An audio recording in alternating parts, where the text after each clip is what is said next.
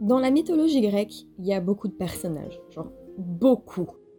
Et ce qui est beau, c'est qu'alors qu'ils sont vraiment nombreux, il n'y a pas de répétition. Chacun a un destin drastiquement différent des autres.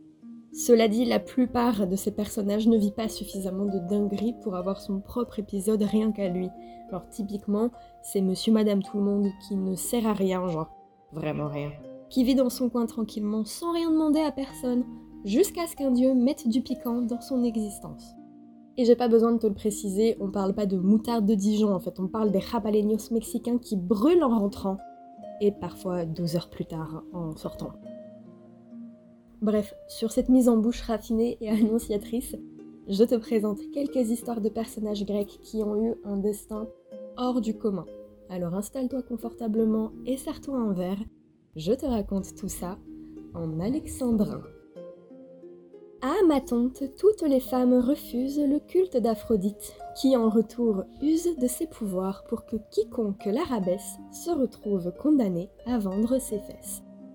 En gros, elle a changé toutes les femmes en prostituées. À Amatonte vit un sculpteur de renom, investi et pieux, du nom de Pygmalion. Il est dégoûté par cette prostitution et fait vœu de chasteté pour son cornichon. Il se consacre ainsi au travail tout le temps, perfectionnant encore son talent et son art, mais quelle n'est pas sa surprise en constatant qu'une femme naît du marteau et de l'ivoire. L'homme poursuit sur sa lancée improvisée. Cette statue de femme qu'il n'a pas prévue, il la peaufine avec méticulosité, jusqu'à ce qu'elle n'ait que les meilleurs attributs. Bien que chaste, le cœur de Pygmalion s'alarme. La statue le fascine, il tombe sous son charme, il l'adore, il l'admire, et son comportement pour les badauds passants est assez malaisant. En s'attardant devant la fenêtre, ils peuvent voir un amour transi et sa statue d'ivoire.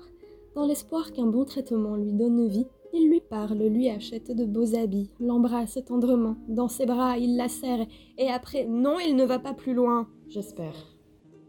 Les attentions de Pygmalion ne servent à rien. La statue reste statue et lui reste en chien, à tel point qu'au cours de la fête d'Aphrodite, il prie fort pour qu'elle aide son cœur et sa bite. Une amante comme ma statue, s'il te plaît. Aphrodite est émue par cet homme peiné, qui a fait vœu de célibat pour éviter la débauche des femmes qu'elle avait créées. Alors, lorsqu'il rentre chez lui, Pygmalion se sent là.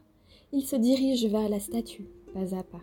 Il l'observe, toujours aussi émerveillé, et dépose sur ses lèvres un nouveau baiser. Mais cette fois-ci, quelque chose est différent. Pas tout à fait pareil, non c'est déconcertant.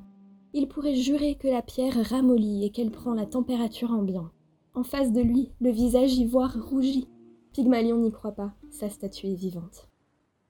Ils se marient et Aphrodite assiste aux noces. De leur union naît un garçon nommé Paphos, je sais, ça rime pas, qui construira une ville nommée Paphos, je sais, je me suis pas foulée, dans laquelle on entend fort que les gens récitent le fameux culte de la déesse Aphrodite.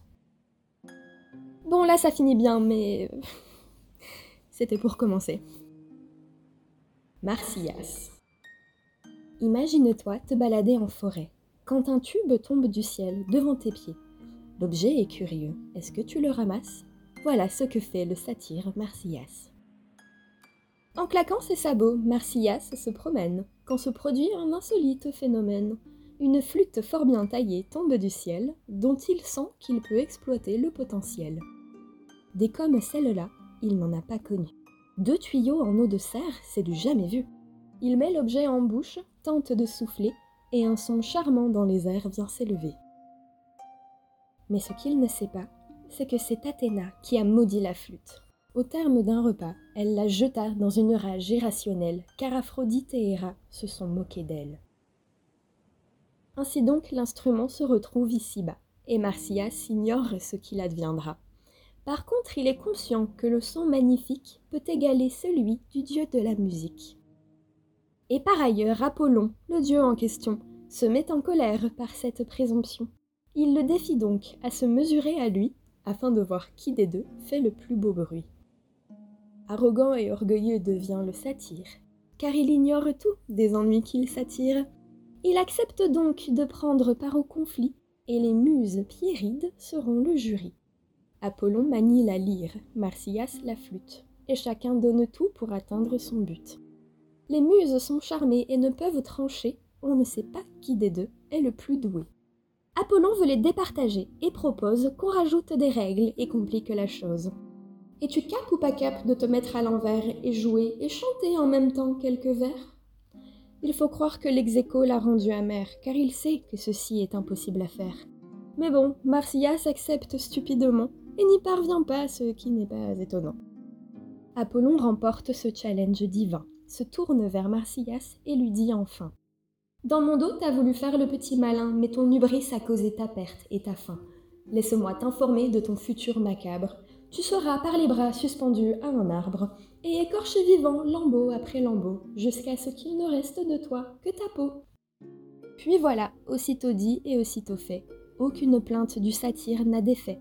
Donc, morale de l'histoire, c'est important, cherche pas la merde et tu resteras vivant.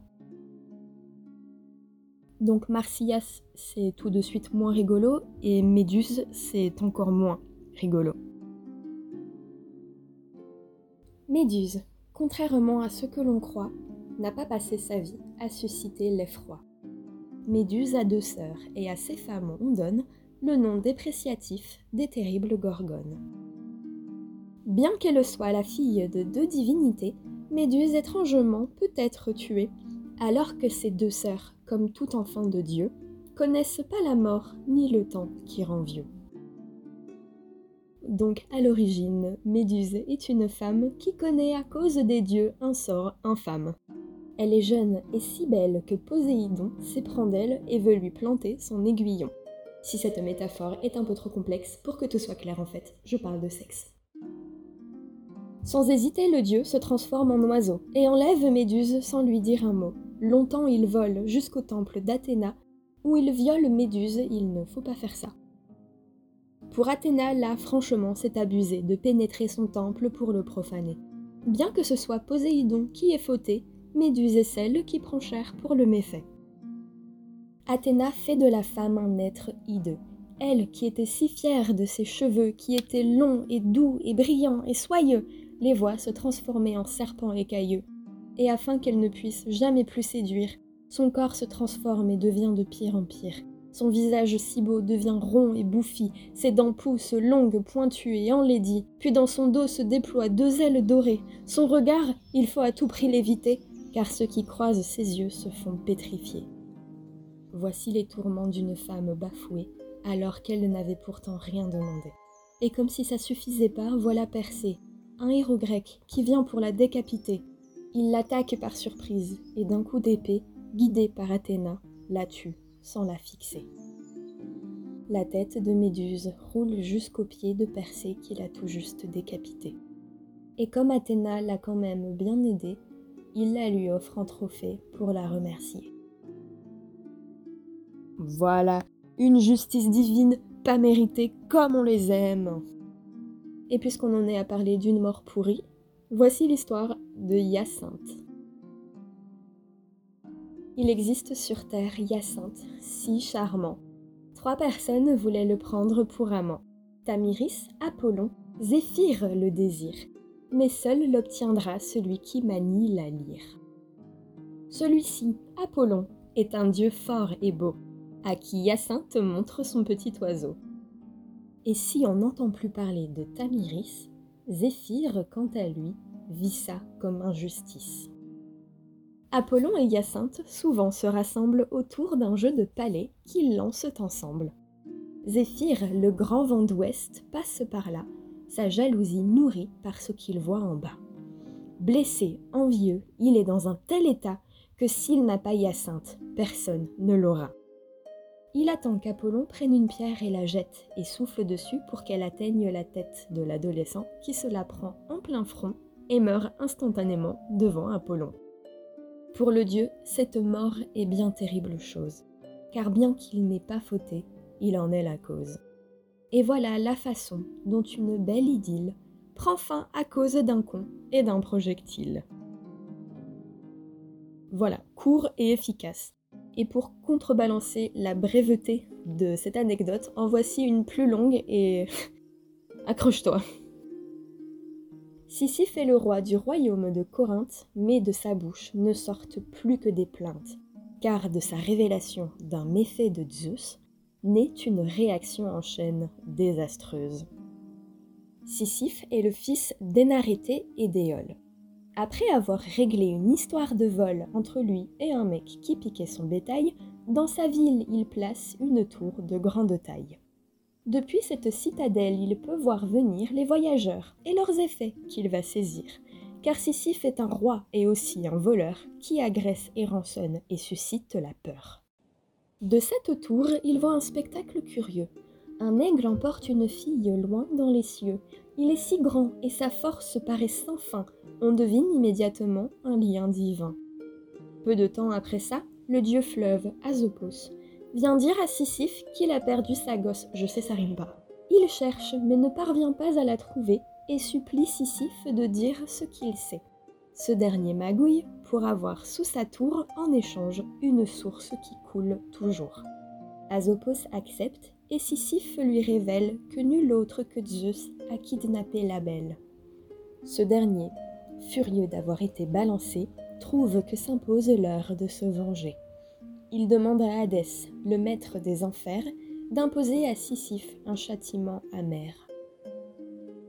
Pour qu'Hadès punisse, il faut que Sisyphe meure. Il lui envoie un dieu qui inspire la peur. C'est Thanatos, le dieu de la mort, rien que ça, qui doit envoyer Sisyphe dans l'au-delà. Mais Sisyphe est un petit malin, oui, rusé.